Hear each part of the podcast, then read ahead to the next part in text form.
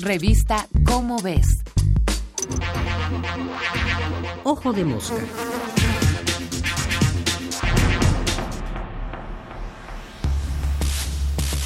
Guerra.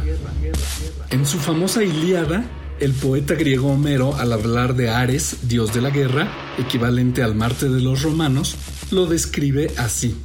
El que destruye ciudades, manchado de homicidios, ruina de los mortales. El historiador inglés Robert Graves afirma que Ares adora la batalla por la batalla.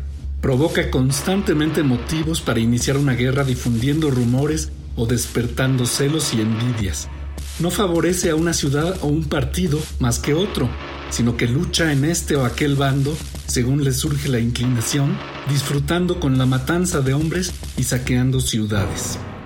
Es cierto, la guerra es uno de los fenómenos sociales más dañinos que existen. Por desgracia, parece también formar parte de la naturaleza humana. Ha existido siempre en todas las culturas y por lo visto se presenta también en nuestros parientes evolutivos más cercanos, los chimpancés.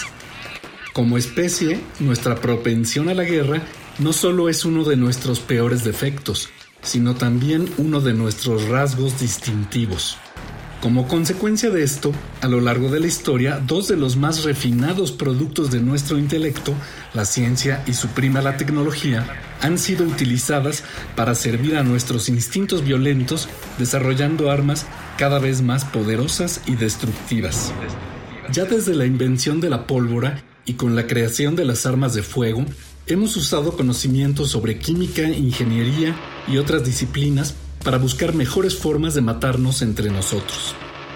Conforme ciencia y técnica evolucionan, hemos explorado nuevas y terroríficas posibilidades, como las armas químicas de crueldad inusitada utilizadas ya en la Primera Guerra Mundial, o las biológicas, empleadas desde la Segunda Guerra Mundial, que pueden amenazar la supervivencia de comunidades enteras.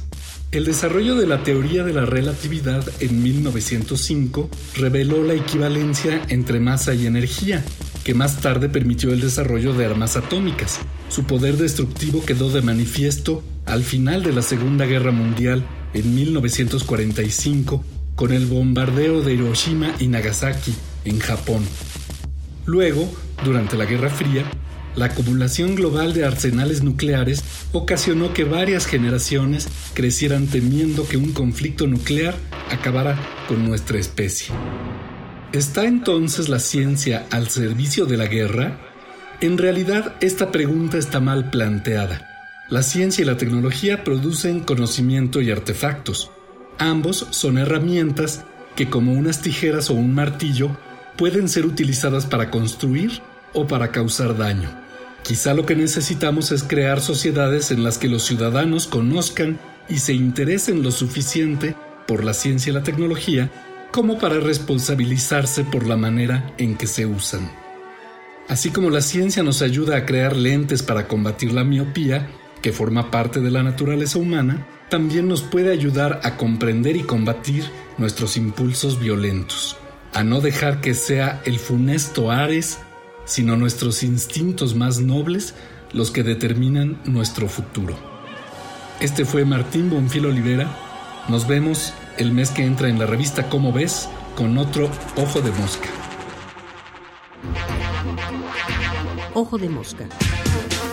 Una producción de la Dirección General de Divulgación de la Ciencia.